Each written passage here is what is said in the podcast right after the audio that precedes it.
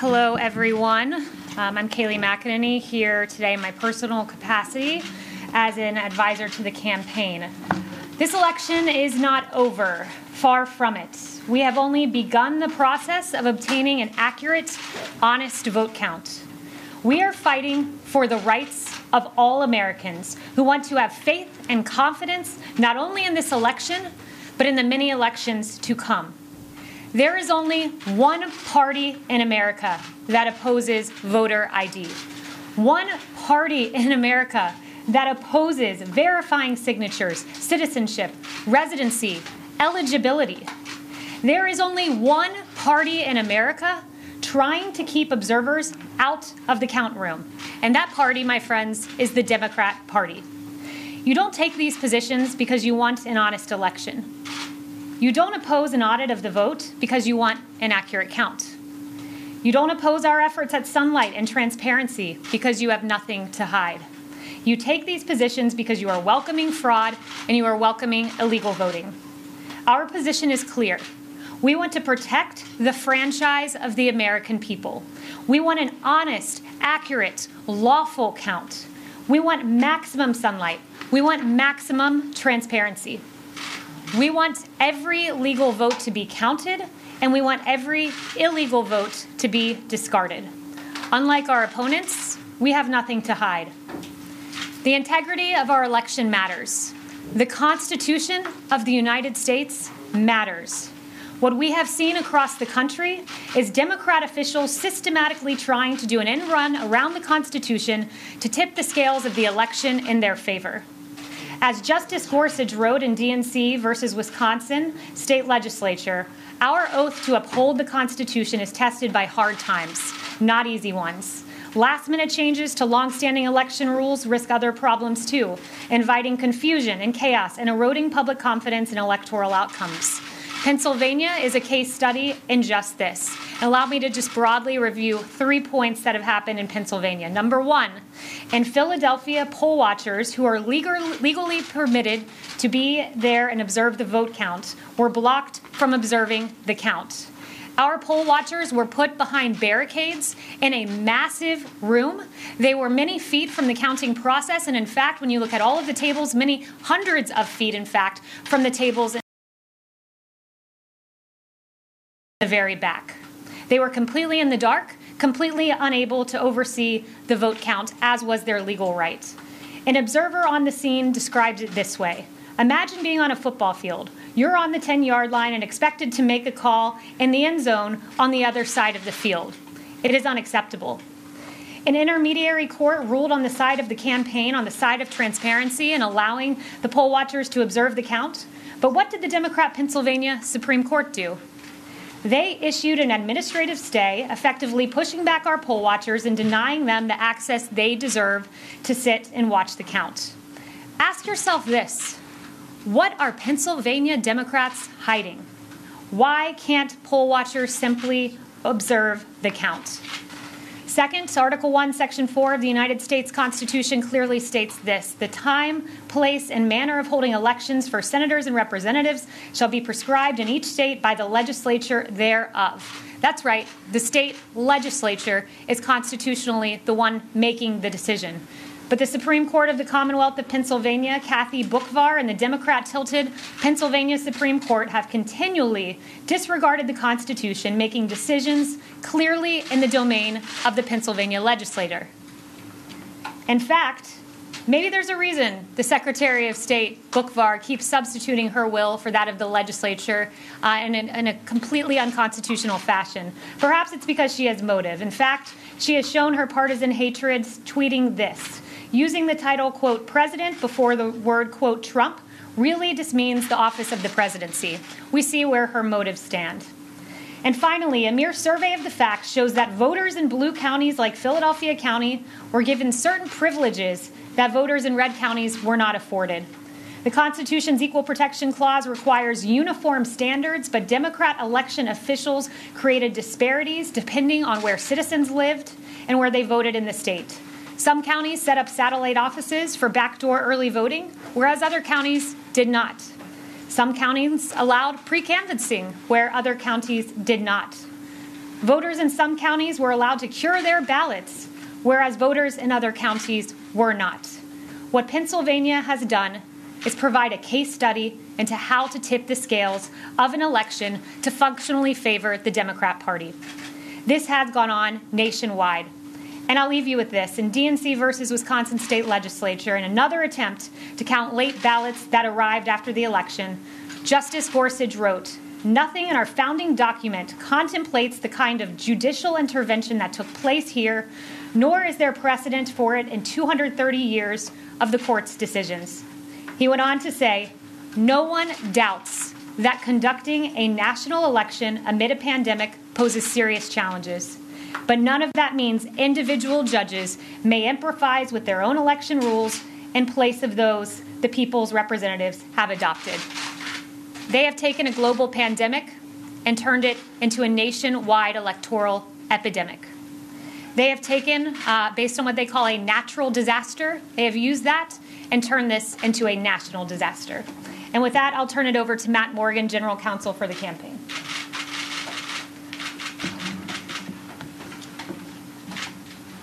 Thank you, Kayleigh. As Kayleigh stated, the election is not over. Tabulation and canvassing continues across the United States. And today, in the United States District Court for the Middle District of Pennsylvania, the Donald J. Trump for president and two representative voters filed suit against the Secretary of State in select counties, alleging two things. Number one, a violation of equal access based on a lack of meaningful observation and transparency, particularly in Democrat controlled counties. And secondly, a violation of equal protection based on disparate treatment between Republican voters and Democrat voters. But what does this mean in layman's terms? What does this mean for all of you? What this means is if you are a Democrat in Philadelphia, you are allowed to work outside the bounds of the restrictions on fixing defective ballots, sometimes referred to as curing. But if you're in Republican counties in the state of Pennsylvania, you are not allowed to do that because they're strictly following the text of the statute in Pennsylvania. Secondly, if you are a Republican in the city of Philadelphia, for example, you are not allowed meaningful access to the observation of the vote tabulation process. If you are a Democrat in a Republican leaning county in the state of Pennsylvania, you were allowed that access to meaningfully view the ballots as they are being counted. There are, in Philadelphia and Allegheny counties, there were over 682,000 ballots that were tabulated outside the view of our observers who are entitled by law to review those ballots. And we believe that a meaningful review of those ballots could discern that there were ballots that were illegally counted. Our relief that we're seeking at this point is to enjoin the Secretary of State from hurrying to certify the results before they were completely tabulated or canvassed so that we can obtain that meaningful review and discern within those 682,000 ballots at least, and there may be more throughout the state, whether or not there was disparate treatment for Republican voters and Democrat voters in the states, uh, and whether Democrat voters were disproportionately allowed to cure or fix their ballots in some locations in the state and not others. And for example, even at a minute level here today, we are very close, we are very close to the automatic recount statute in Pennsylvania, and this lawsuit itself could, could change that or swing that small discrepancy. So this is the relief we're seeking at this time, but I would also urge the press and those out there that this is step one of a process. We are within our rights to look into these irregularities. We were in our rights to observe the votes as they are being tabulated. We will observe those, and we believe that this lawsuit takes us one step closer to closing the gap in the, the vote differential in Pennsylvania. And at this time, I'll turn over to the Republican chairwoman, Ms. McDaniel. Thank you all for coming. I'm going to start with uh, some of the irregularities we've seen in the state of Michigan specifically, and and then I'll go a little bit broader. Uh, but Michigan is my home state, and in the county, uh, Wayne County, Republican poll watchers were denied their legal right to monitor the election and purposely kept in the dark, both literally and figuratively. Poll, walker, poll watchers or poll election workers blocked windows and padlocked doors Obviously, that's that's not going to instill confidence. Um, there are thousands of reports of poll watchers being intimidated and unable to do their job. And as of 4 p.m. this afternoon, 131 affidavits have been completed just in Michigan, with over 2,800 incident reports that have been submitted to us since Election Day. Two new lawsuits were filed today by people who were working who were working in Detroit, and a whistleblower who has gotten their information. We have gotten their information to the Eastern District Court of Michigan. As you guys can understand, with 2,800 incident reports, this is a lot to track down. It means we're interviewing these people, we're getting their statements, and we're turning them into affidavits. But that takes a lot of time and effort. And as Matt has mentioned, there's a canvas process and a certification for a reason. But I will just tell you the distress that I'm hearing in my state from people who were at TCF and the way they were treated uh, is deeply alarming. I hope you go and look at this. I hope you look at these affidavits, and I hope you hear from the people that were there who feel like they were denied transparency and saw wrongdoing in Detroit. We should all be alarmed by this, no matter where you are on the political spectrum. Um, a, a, in addition to that, we've heard hundreds of in- instances of election workers who were verbally accosted. Uh, our poll wa- they verbally accosted our poll watchers and refusals to let them challenge questionable ballots. Election workers were wearing Biden T-shirts and applauding when our poll watchers were kicked out. Uh, imagine volunteering and going and spending your night because you care so much about the integrity of the election, and then to be kicked out and to be cheered as you are leaving. This does not instill confidence in our democracy, and these are good people. I know most of these people. Uh, of the few ballots that Democrat election workers did allow us to challenge, our observers say those ballots were then moved back into the regular pile after our poll watchers were intimidated and pushed from the process. There is a canvas for a reason, there is a certification process for a reason. And unlike Election Day, we need these processes to be transparent. Already in Detroit, we are hearing incidents, and we will have affidavits to this effect of people not being able to meaningfully canvass and, and discrepancies that we're seeing in Detroit specifically. So, just after a week after the polls closed, Democrats and the media want to ignore these clear irregularities and rush to call states as one and end the certification and canvass process. We're hearing we need to unite, we need to come together. Well, for the thousands of people who spent time and hours going out to be part of this process, who feel disenfranchised, who don't feel like there was transparency, we can't do that unless we, we search out all these irregularities. Even one instance, even one instance of voter fraud should be too many for all of us. We intend to ensure that every lawful voter has their vote counted in accordance with the law, that observers are granted the access they are due under state law, and that any irregularities that have occurred, whether by malicious intent or incompetence, are investigated to the fullest extent allowed under the law. We will not give up on this process until every last issue has been uncovered. The RNC has deployed legal teams in multiple states to investigate clear irregularities with voting, counting, and tabulation, and we will work with state and local authorities to ensure that a legal count is conducted in accordance to each state's laws and that every vote is counted. If the shoe were on the other foot, if it were this close the other way, if President Trump was in the lead in all these states and uh, the media would be screaming, this isn't over, the race isn't over, we need more time to count and make sure it's right. But because it's Biden and a very slight lead, the media demands the race is over and there's nothing to see here. The American people need to have confidence in their elections. There are over 150 Americans who voted in this election, and they deserve to know that their votes were counted accurately. Right now, and I can say this as I'm hearing calls and hearing from people across the country, they do not have confidence that that happened. So I am asking the media interview these people, talk to these people, do not just dismiss these allegations out of hand, these irregularities. Go research it because this is a problem when people are not being able to transparently watch the election counting, which they are legally allowed to do. It creates division in our country. Republican and Democrat should be allowed to observe this process, but in this case, it's Republicans that we're not allowed to.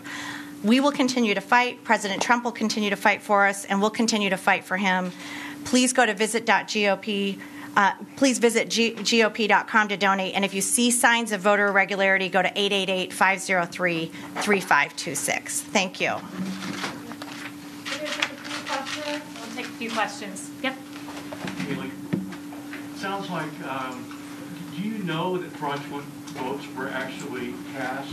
Or are you simply saying, uh, we don't know because we couldn't see?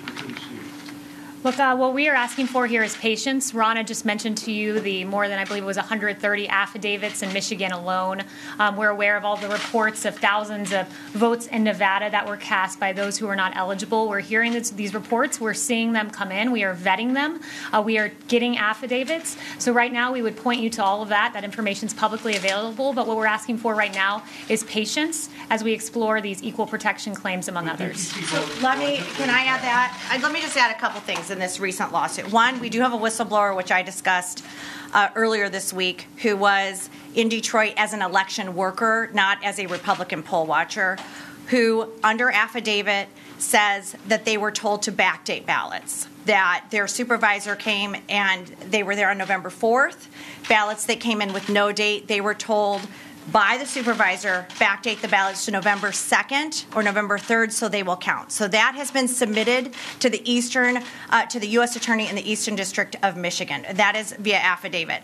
Uh, if you look at the recent lawsuit, and Mike Reed can get you the information on this lawsuit, let me just share. An election employee with the City of Detroit working at a polling location for three weeks prior to the election, this City of Detroit employee directly observed on a daily basis other City of Detroit election workers and employees coaching voters to vote for Joe Biden and the Democrat Party.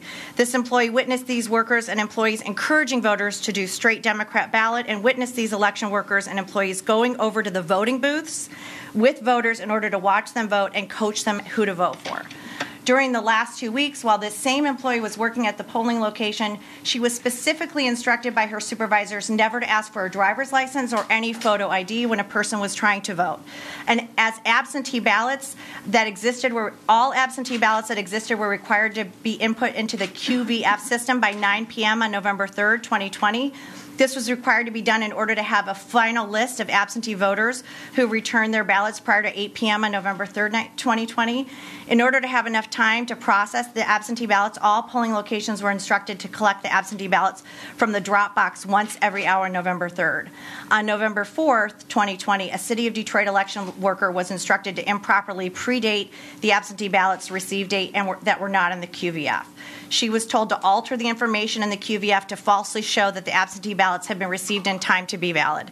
The election employee also observed a large number of people who came into the satellite location to vote in person, but they had already applied for an absentee ballot. These people were allowed to vote in person and were not required to return the mailed absentee ballot or sign an affidavit that the voter lost the mailed ballot. The in. The, listen, here's the thing. Why aren't you worried about these irregularities? But no, this is a separate question. But it's a separate question, which is if you are finding these irregularities, if you have an election worker being told to backdate ballots, that's a problem. We're going to pursue all of this. Is it going to be enough? No, it's going to take time. Is it going to be enough? We don't know. Is it going to take time? Yes, it's going to take time. But what we are seeing is deeply alarming. Along with the software situation we had in Antrim County, which we need to get to the bottom of as well. Now we have a whistleblower, and now we have a 30, 131 affidavits talking about irregularities and problems that were happening in Detroit. That's just Michigan. Can you share the name of the poll worker? Uh, you can look at this Can you lawsuit. share the name of the poll worker? Mike, can you get them the lawsuit? We'll get that out to you. I don't know if that person's name, it may be a whistleblower, so they may be provided protections. Um, Can you, prov- do you have any evidence that you can show us today that shows that illegal votes were cast? Well, I just, I think I just went through that with you. With somebody backdating ballots, that's called illegal. If you are changing the date on a ballot, an election worker, a whistleblower, well, how, how would I have, we have to subpoena that and we'll have to get that information, but that's going to be an investigation process. But somebody was told, you need to backdate ballots to make them legal, ballots that were illegal under the law. How is there this, how is there, how is there this big conspiracy theory against, or conspiracy against, how is there this big conspiracy against red counties and Republican voters, but the GOP picked up House seats? How are some Republicans, okay, I don't think it can. Listen, how is it a conspiracy when a whistleblower from the city of Detroit is saying, I was told by my supervisors to lie and backdate ballots? This is is, somebody how do you- protected under the law. There's no conspiracy there. how Matt, if you you want to denying get the integrity of the election if Well, I, I can answer at least regarding the lawsuit today in Pennsylvania. Well, the question So- is about the Republican no- Party picking up seats. No, no, but I'm There saying you're, you're saying conspiracy that against Republican you're talking about how the disparate treatment. So, for example, in the city of Philadelphia, if you do not provide an inner secrecy envelope in with your ballot as you return it, that is not supposed to count. But what we know is happening in Philadelphia is somehow the city of Philadelphia knew knew which ballots had inner secrecy envelopes and did not.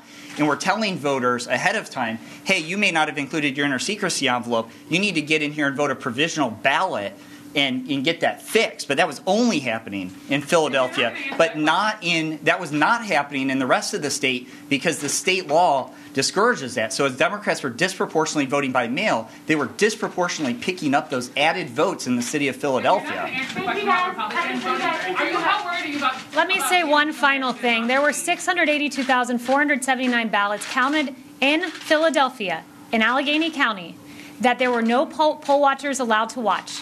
It's the job of the media to ask the question why, because all we are asking for is truth, transparency, and sunlight here. That is all we are asking for. And sadly, we are asking the questions many of you should. Are you law to the